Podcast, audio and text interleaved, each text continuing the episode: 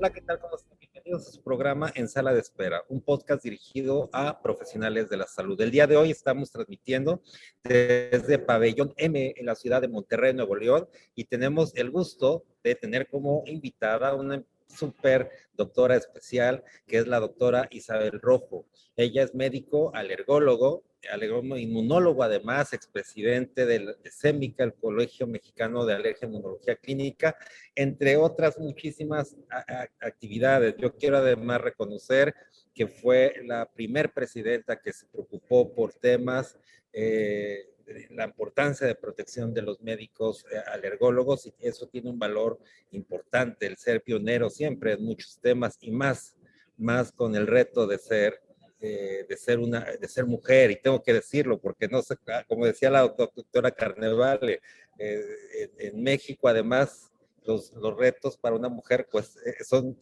son mayores. Doctora Isabel Rojo, bienvenida, muchas gracias.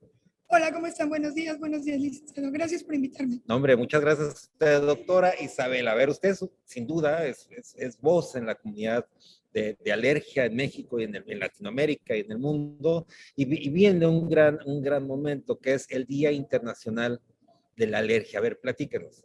Sí, muchas gracias. Bueno, el Día Internacional de la Alergia es el día 8 de julio de este año, bueno, se celebra cada año, y es un esfuerzo internacional, de hecho, para difundir no solamente cuáles son los padecimientos alergológicos más importantes, cuáles son los desencadenantes, sino también para romper mitos para muchos pacientes, para muchos médicos y dirigir correctamente a un paciente. Desgraciadamente ustedes saben que las enfermedades alérgicas están encabezadas por una muy común que es la rinitis alérgica.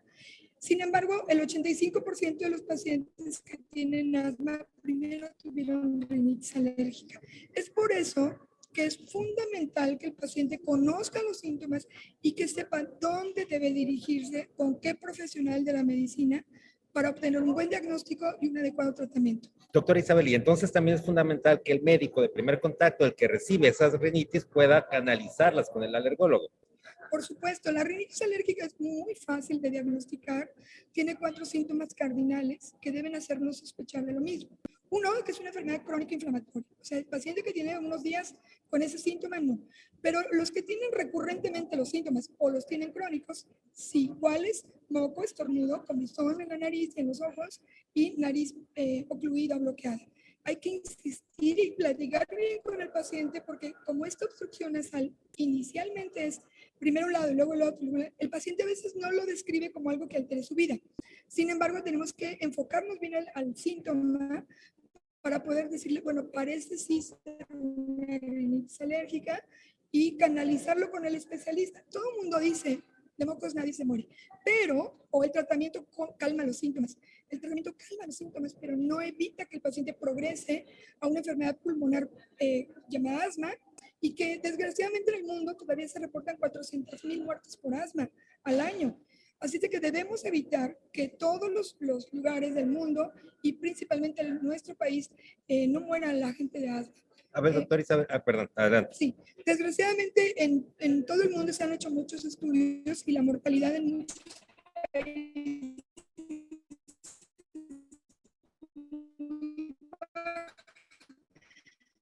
pese a incidencias. Aquí no tenemos tantas Un paciente si no es eh, canalizado por el médico eh, de primer contacto a un alergólogo? ¿Cuáles son los riesgos para el paciente?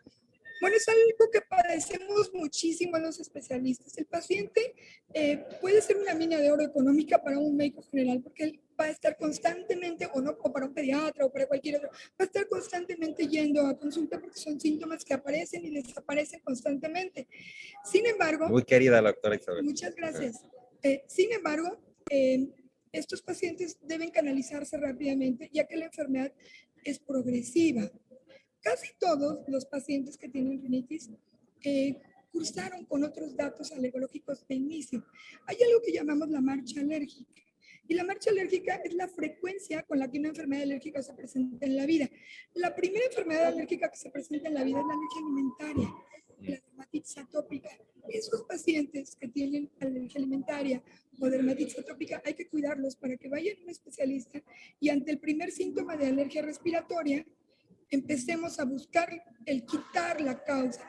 es muy fácil quitar un alimento, pero no es muy fácil quitar un polen o quitar un, un hongo o quitar un, un antígeno domiciliario. Ahí es donde trabajamos. Nosotros, ya que existe terapéutica especializada que solamente los alergólogos pueden manejar y no porque seamos eh, eh, legalmente los únicos he visto en el mundo y en México también, gente que puede comprar alérgenos, pero nos preparamos especialmente tres años para hacerlo, para saber cómo se van a manejar esos alérgenos y somos eh, pues los indicados para llevar a una terapéutica porque de mocos nadie se muere, de asma sí se muere, pero también se mueren con una terapia mal hecha. La inmunoterapia, que es el tratamiento alergológico por excelencia, tiene en su historial gran número de muertes a la hora de que se les pone porque hacen anafilaxia, que es una alergia sistémica. Y eso también debemos evitarlo. Entonces ya tenemos dos causas de muerte por las cuales el paciente debe ir a un especialista en alergia. A ver, doctora, ¿y qué pasa cuando esto no ocurre y sucede que el médico que está llevando este, a este tipo de pacientes, además como usted dice, inicia con un tratamiento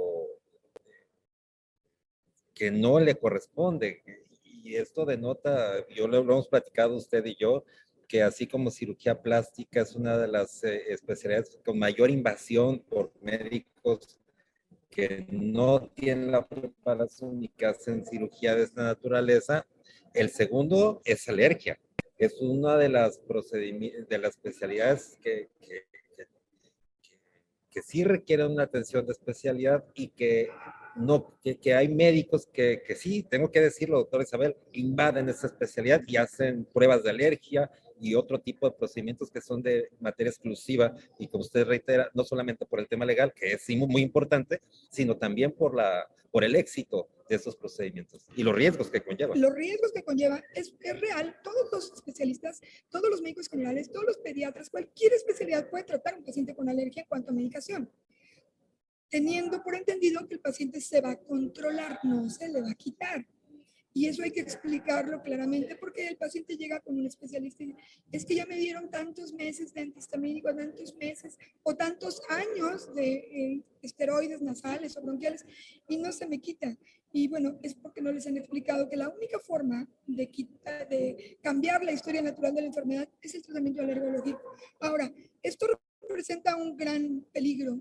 Eh, como les decía, la inmunoterapia y la prueba cutánea de alergia se tiene que hacer con cierta estandarización de los alergenos, que es eh, selección de cada alergeno por, por, región donde viven, por edad, por exposición, y que esto pues se tiene que eh, llevar por un especialista al médico de primer contacto al que ustedes quieren, ya sea un especialista en otorrino o o en pediatría o en medicina general, que son los que más ven este tipo de pues se le puede hacer atractivo hacer esta clase de pruebas. Sin embargo, el Colegio Mexicano está tratando de elegir especialista compra los alérgenos, igual que en a una especialidad. Yo sé que, que se ha hecho por muchos años, sin embargo, se ha hecho mal. Y es por eso que a veces la especialidad pues cae en, en, en, dichos que el paciente cree, no, la, la alergología no sirve. Pues claro que no sirve, pues si le hizo, le hizo cualquier persona que no le estudió, pues sí, no, no va a servir. Eh, hay que ser muy, muy honestos en este sentido. Eh, los colegios tratan de legislar a través de sus mismas instituciones el cómo se hace. Sin embargo, bueno, eh, toda la, la, intrusión en, este, en esta área la podemos evitar, no solamente con la voluntad del médico, si es una recomendación, no lo hagan, la gente puede morir en este, en este proceso. es un riesgo innecesario y que nosotros estamos preparados no solamente para evitar la muerte, sino para seleccionar correctamente a cada paciente y evitar ese riesgo. Eh, sino aparte, el paciente también puede participar. El paciente puede seleccionar a sus médicos tratantes y no solamente en mi área, yo me, acuso de que a todos mis pacientes les puse un, un póster en la puerta a todos tus médicos estoqueales. O sea, eh, búscalos en redes, busca que sean certificados, que sean médicos realmente especialistas, eh, porque a veces, bueno, yo lo he visto en muchas, ¿eh? que tengo hasta personas que ni, ni médicos son y que están dando inmunoterapia y que están haciendo, y que la gente, pues, si cree en el agua de tlacote, cree, por supuesto, en que alguien que no le va a picotear o que no le va a hacer estudios, eh, lo puede curar. Y eso realmente es un, un riesgo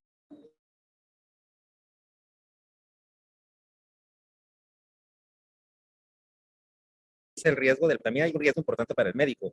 Digo, no, no son pocas las demandas que me han llegado en contra de este tipo de tratamientos, en donde tengo que decirles, a ver, si usted no es alergólogo, no puedo atenderlo. O sea, no puede, como el que realiza una cirugía estética o plástica, no cirujano plástico, pues no puedo atenderlo, porque esto es fomentar el intrusismo y este tipo de acontecimientos se genera, incluso es un riesgo para para el, propio médico. ¿Qué otro mensaje le daría, doctora Isabel, a los médicos que llevan este tipo de, que, les llega este tipo de pacientes y a la comunidad médica de, eh, de alergólogos? Bueno, a, los médicos que, que ven de primer contacto a sus pacientes, eh, les podemos recomendar, sí, vean a los pacientes, hagan buen diagnóstico, aprendan de alergia para hacer un buen diagnóstico, pero sean lo suficientemente fuertes para, para mandar a su paciente a otra institución o a alguno de un especialista. Les aseguro que su paciente los va a querer mucho más y va a confiar más en ustedes. Déjenos esa, esa parte que para eso estudiamos una subespecialidad, porque los alergólogos o somos pediatras o somos internistas y aparte la especialidad de alergia, porque esto requiere conocimiento muy profundo en cuanto a las cruces de cada antígeno, a la exposición de cada uno de ellos. Eh, no nos expongamos como profesionales a perder la cédula profesional. Se ha perdido mucha gente la cédula profesional porque no nos hemos quedado quietos. O sea, sí, los especialistas buscamos el respeto de la especialidad, así como nosotros no operamos nada, eh, pues esperamos que los que operan pues no se dediquen a hacer cosas que no le corresponden, o los, eh, los que no son médicos incluso, que le decía que he visto. Que nos hemos encontrado, bueno, usted ha sido una ardua defensora de esta situación. Hemos tenido muchísimas eh, demandas de los pacientes, incluso la ley ya está, ya está haciendo modificaciones porque en años atrás el médico especialista no podía denunciar a un compañero. O sea, tenía que venir de un paciente y en la actualidad ya se puede decir, bueno, esto está invadiendo mi especialidad, chequenle y lo investigan de fondo. Entonces, no tenemos que discutirlo, no tenemos que pelearlo. Yo creo que somos hermanos médicos de una gran comunidad y cada quien tiene su nicho. Y si el paciente llega con ustedes, bendito sea, denles un buen diagnóstico y un buen tratamiento.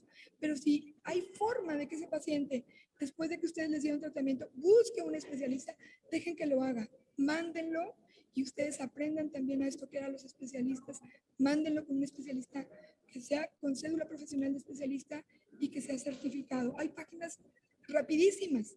Eh, se meten a profesiones y ven qué cédula tiene, de qué. Después de profesiones se meten a CONASEM y saben si el médico está certificado o no. Si yo voy a recomendar a un familiar, pues busco que sea un especialista adecuado. Lo mismo con mi paciente. O sea, mi paciente lo quiero igual que mi familia. Entonces, yo no voy a recomendar a alguien con alguien que no tiene una cédula de especialista en cualquier especialidad y que no está certificado. Exacto, doctora Isabel. Y para los médicos alergólogos, muchas veces se percatan porque le llega el paciente ya complicado. ¿Y qué tiene que hacer ese médico alergólogo? Porque de repente percibo que muchos de ellos lo dejan pasar y ya, usted no, pero eso no lo hacen el resto de los médicos eh, alergólogos. Lo que pasa es que se va perdiendo la confianza. O sea, eh, la ley ha sido bastante difícil de que, esté a favor de los especialistas.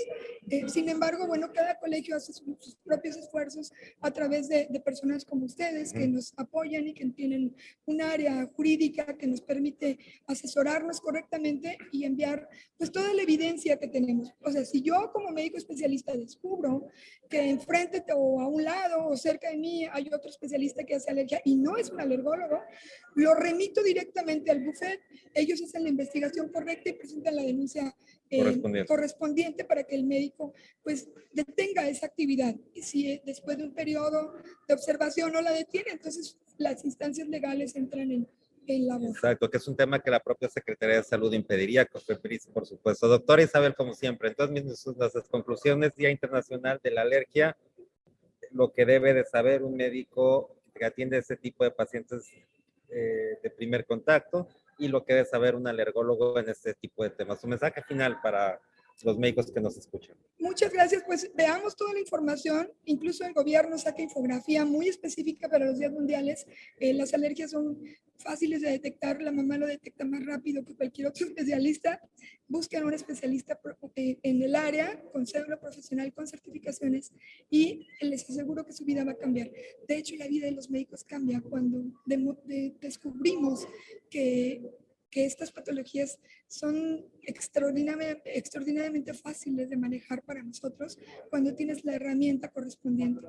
Eh, la mía, mi vida cambió cuando conocí la alergología, porque antes de ser alergóloga soy inmunóloga, y descubrí cómo puedes cambiar dramáticamente la historia de una familia cuando es bien diagnosticada y bien tratada.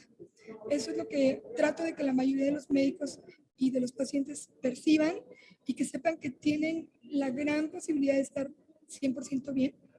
De hecho, tengo en, la consulta, tenemos deportistas de alto rendimiento, tengo un grupo de nado sincronizado, tengo corredores, tengo, y tienen asma y tienen enfermedades alérgicas controladas perfectamente, hacen una vida normal en las manos de un profesionista adecuado.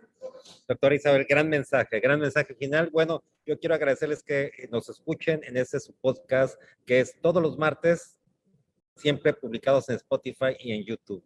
Muchas gracias. Este es su programa en Sala de Espera, un podcast dirigido a profesionales de la salud. Doctora Isabel, muchas gracias y saludos desde Pabellón M en Monterrey, en el Congreso Mexicano de Inmunología y Alergia. Doctora Isabel. Muchas gracias por la invitación, muchas gracias a todos ustedes y pongamos atención en esto. Muchas gracias, muy buenas tardes, gracias.